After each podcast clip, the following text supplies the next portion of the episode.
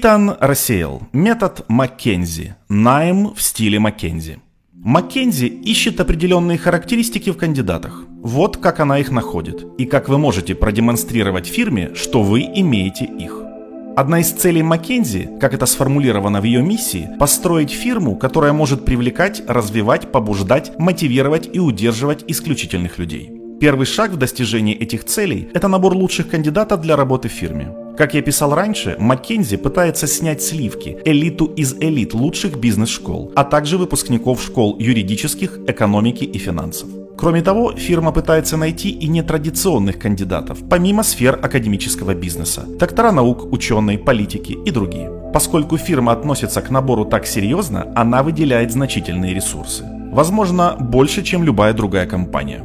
К каждой ведущей бизнес-школе, например, прикреплена своя команда консультантов McKinsey со своим бюджетом. Эти расходы могут быть весьма значительными. Например, поездка четырех консультантов из Нью-Йорка в Филадельфию, проживание там в течение пяти дней в лучшем отеле города и приглашение десятков слушателей MBA в лучшие рестораны города. Все это обходится отнюдь недешево. Кроме того, менеджер проекта этой команды получает зарплату за набор персонала так же, как и за работу на проектах. С учетом немаленькой почасовой ставки Маккинзи, все это становится просто дорогим. Даже в небольшом масштабе Маккинзи не экономит копейки. Когда Кристина Аслисон пригласила нужного выпускника MBA на ланч в Нью-Йорке, она повела его в Le Cirque. За столом в углу Ивана Трамп проводила совещание. Потом подошел Уолтер Кронкайт. Как Кристина вспоминала, мы оба подумали, как здесь классно.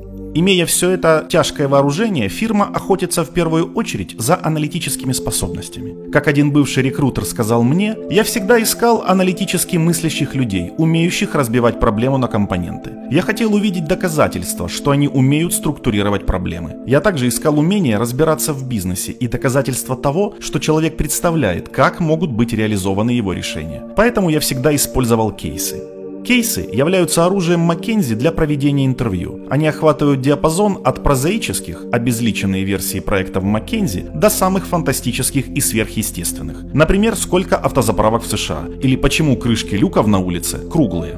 Обсуждая кейс, интервьюер хочет увидеть, насколько хорошо кандидат думает о проблеме, а не то, насколько правильный он дает ответы. Как и в большинстве деловых проблем, единственного правильного ответа просто не существует. Скорее, успех в решении кейса состоит в разбиении проблемы на компоненты, формулировке правильных вопросов и генерации разумных предположений по необходимости.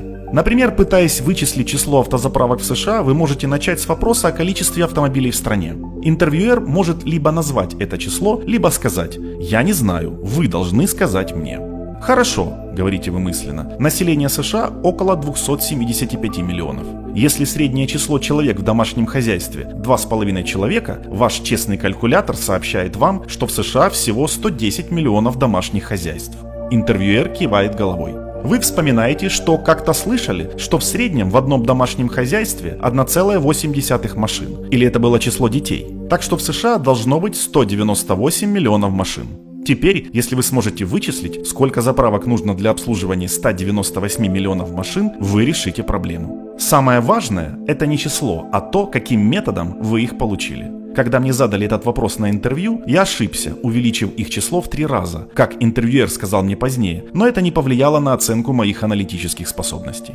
Однако, кроме аналитических способностей, от потенциального маккензевца требуется еще кое-что. Консультанты Маккензи работают в командах, так что особенности характера тоже учитываются. Как сказал А.Б. Блайберг, я предполагал, что большинство пришедших на интервью были достаточно умны, чтобы работать в фирме. Так что я пытался ответить на вопрос, хочу ли я на самом деле работать с этим человеком. Довольно часто я отвергал суперразумных, но неприятных мне людей. Одной из моих самых больших радостей была возможность сказать, он невероятно выдающийся человек, но я не возьму его в свою команду и за миллион баксов.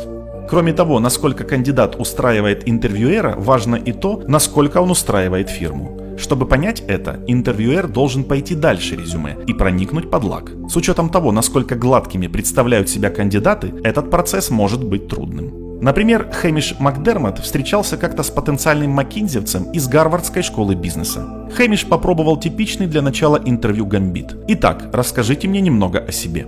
Гарвардец принял гамбит, выдав очень структурированную, подготовленную и длинную речь с перечислением своих способностей, достоинств и колоссального жизненного опыта. Понимая, что он слышит заготовленный сценарий, Хэмиш перебил его вопросом. Как вы можете охарактеризовать ваши аналитические способности?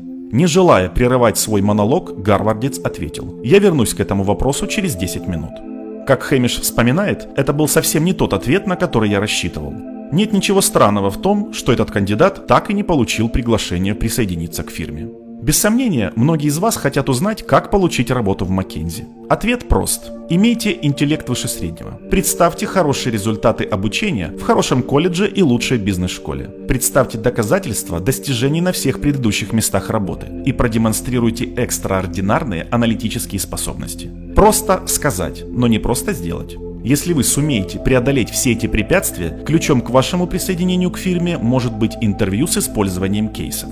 Я уже говорил про кейсы, но я оставлю вам лучшее описание того, как работать над кейсами, с любезного согласия Джейсона Клейна. Всем кандидатам я всегда предлагаю решить один и тот же кейс. Я не искал особенного ответа, но я хотел увидеть, как люди справляются со сложной проблемой, когда на них обрушивается поток информации. Некоторые люди застывают, другие начинают углубляться все глубже и глубже. Вот их я и рекомендовал.